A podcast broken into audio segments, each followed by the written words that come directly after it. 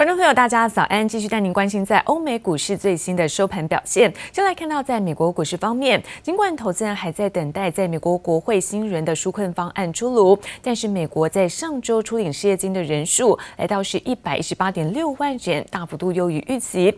科技股大涨冲高，让我们推升在美股四大指数再度的上扬。我们看到，在美股中场可以看到跌涨多于跌，而道琼部分收高了一百八十五点，涨幅在百分之。零点六八，科技股纳斯达克上扬百分之一啊，站上是一万一千点的大关。那连续第四个交易日再度的写下新高。S M P 五百指数呢，在这个三千三百七十九点，涨幅是百分之零点六四。反倒费城半导体震荡走弱，下跌幅度是百分之零点一二。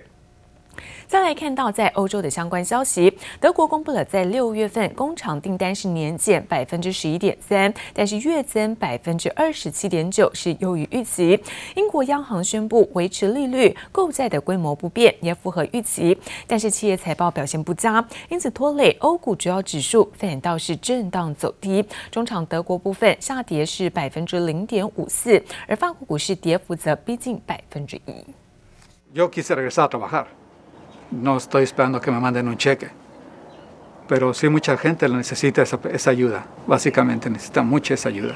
美国政府新一轮纾困方案持续在国会卡关，失业的美国民众等着领失业补助，暂时还没有着落。美国上周初领失业金人数一百一十八点六万人，已经连续第二十周突破百万人大关。The estimate was that we were going to see 1.4 million claims filed. Actually, it came in a little bit below that, Maria. So this is actually a piece of good news here. 1.186 was the this is the week ending August 1st for initial claims. So that's a better than expected number, and that's a decline, which we really wanted to see. Number of new unemployment insurance claims improved last week to a pandemic era low, 1.19 million. The number of new claims that we saw last week was at its lowest point since the start of the pandemic, after peaking at about 6.9 million in late March. 美国上周初领失业金人数终于不再上升，这次出现明显下降，而且是美国从三月中旬陷入工位危机以来的最佳纪录。市场对 于周五公布的七月非农就业报告审慎乐观。Tomorrow's Friday, July jobs report. The estimate 1.6 million jobs added. Unemployment rate expected to drop to 10.5 percent. 美国就业市场和经济能否回温，主要还是得看新冠肺炎情势。高盛分析师指出，居家禁足令让科技业成了大赢家。接下来几个月，美国大选结果和工位情势发展，可能是金融市场的主要驱动力。By the by the fourth quarter, we'll be we'll be making uh, and uh, uh, tens of millions of doses to achieve that goal, and and that of course then translates into next year, which we we think with with success on our scale up uh, that we're doing now is is to have one to two billion doses available uh, in calendar year 2021. 新冠肺炎候选疫苗获得批准或量产的进度，往往牵动市场剧烈反应。观望新冠疫苗问世，让全球经济走出危机。记者王新伟、吕家涵综合报道。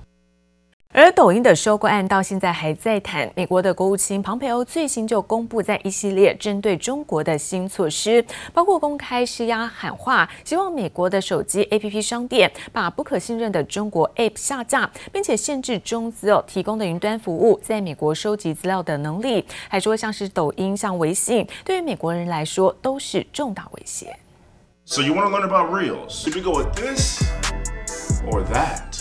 社群媒体平台又窜出狠角色，脸书旗下的 Instagram 推出新的短影片功能 Reels，用手机拍下十五秒影音，还可以加上音乐和特效，显然要和抖音互别苗头。Well, you were wondering when Instagram was really coming for TikTok, and it looks like it's happening. If you're an Instagram user, you'll notice this morning that the app has had a bit of a makeover. Yeah, Instagram has added a new feature called Reels, which allows you to edit and upload your own videos. 有 Instagram 的全球十亿用户为基础，短影片功能 Reels 来势汹汹，正面迎战抖音，准备抢攻年轻人市场。Reels 推出的时间慢了抖音一大截，但抖音在美国正面临被封杀的压力。美国财经媒体 CNBC 报道，美国科技巨头微软和抖音国际版 TikTok。BlackRock 预计在三周内完成收购谈判，比川普总统给出的截止日期九月十五号还要提前，价格可能落在一百亿到三百亿美元之间。We want to see untrusted Chinese apps removed from U.S. app stores. President Trump has mentioned impending action on TikTok, and for good reason. Apps like TikTok, WeChat, and others are significant threats to personal data of American citizens. 美国国务卿庞培欧在国务院记者会上摆明冲着中国而来，说要扩大美国的干净网络计划，包括干净的营运商、商店、应用城市、云端和海底电缆等等。庞培欧希望不被信任的中国应用城市从美国的 App Store 下架。Clean apps. We're working to prevent Huawei and other untrusted vendors from pre-installing or making available for download the most popular U.S. apps. We're protecting Americans' most sensitive personal information. And our businesses' most valuable intellectual property, including COVID vaccine research, from being accessed on cloud based systems run by companies such as Alibaba, Baidu, China Mobile, China Telecom, and Tencent.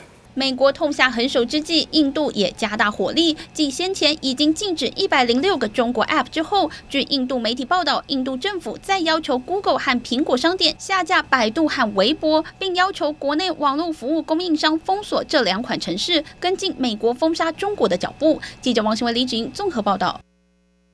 而中国跟加拿大之间的外交关系恐怕又再次的恶化。来自于在中国广州市中级人民法院，在昨天是以在制造毒品罪为由，一审判处加拿大人徐伟鸿是死刑。而这是中国科技巨擘华为公主孟晚舟遭到加拿大逮捕之后，再度有加拿大人是被中国判处死刑。毒品犯罪是世界公认的严重犯罪，社会危害极其严重。中国司法机关严格按照中国法律，依据法律程序，独立办案。我想这个事呢，不应当对中加关系产生什么样的影响。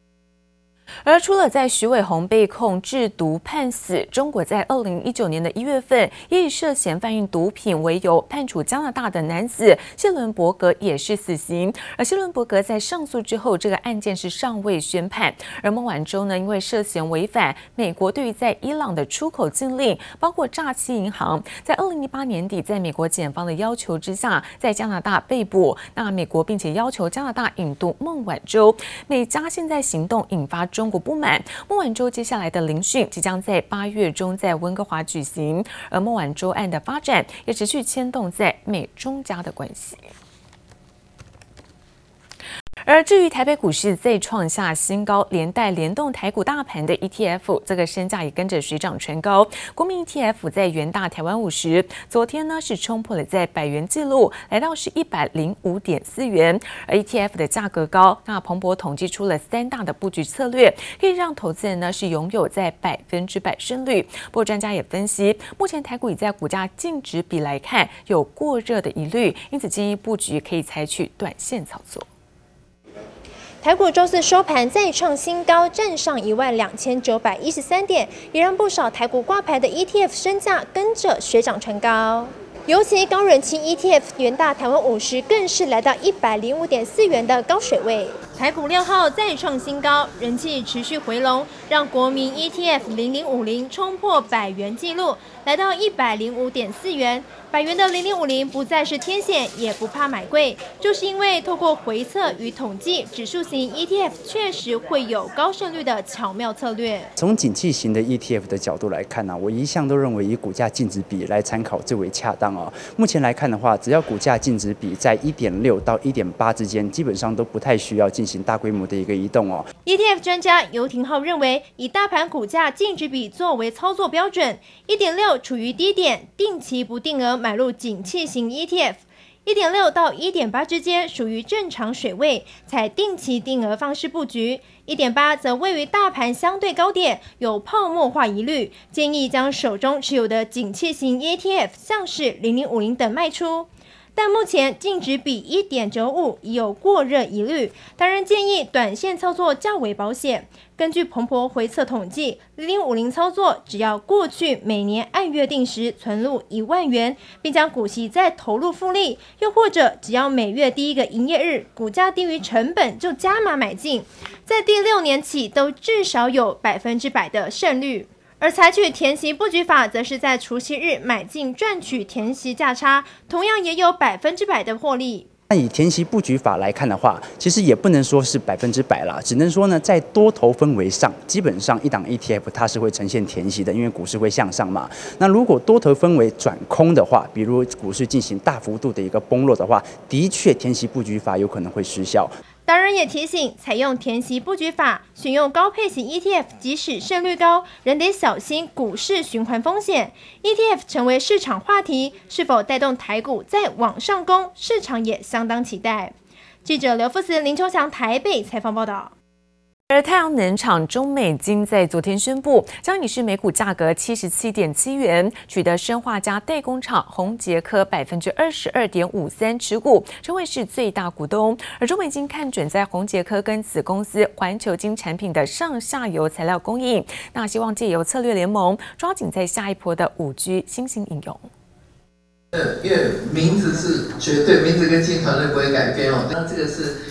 对呃，过去团队努力的历史的肯定跟重视，然后同时也是对客户的尊重，所以绝对没有呃名字或团队异动的这个，我们就不排除也在合适的时候还会再增加持股、增加控制力，这些都还会再努力。太阳能厂中美金六号与生化家代工厂宏杰科共同召开重大讯息说明会，宣布中美金将以每股七十七点七元价格认购宏杰科四千五百万股，取得百分之二十二点五三持股，成为最大股东，启动上下游策略联盟，加速氮化镓产品开发。那宏杰是做这个微波通讯，所以在微波通信上是非常非常重要的下一个时代的技术。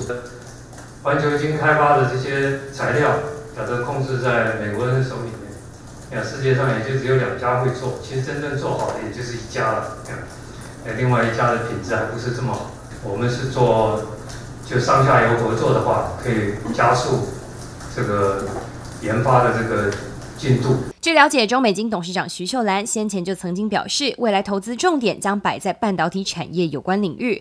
这次投资更是看准宏杰科在生化加晶圆代工领域自主技术，与环球晶致力研发的宽能细晶圆材料之间上下游材料供应关系，期盼借此在五 G 时代来临时，能够供应电动车等等高频率、高功率所需的关键零组件。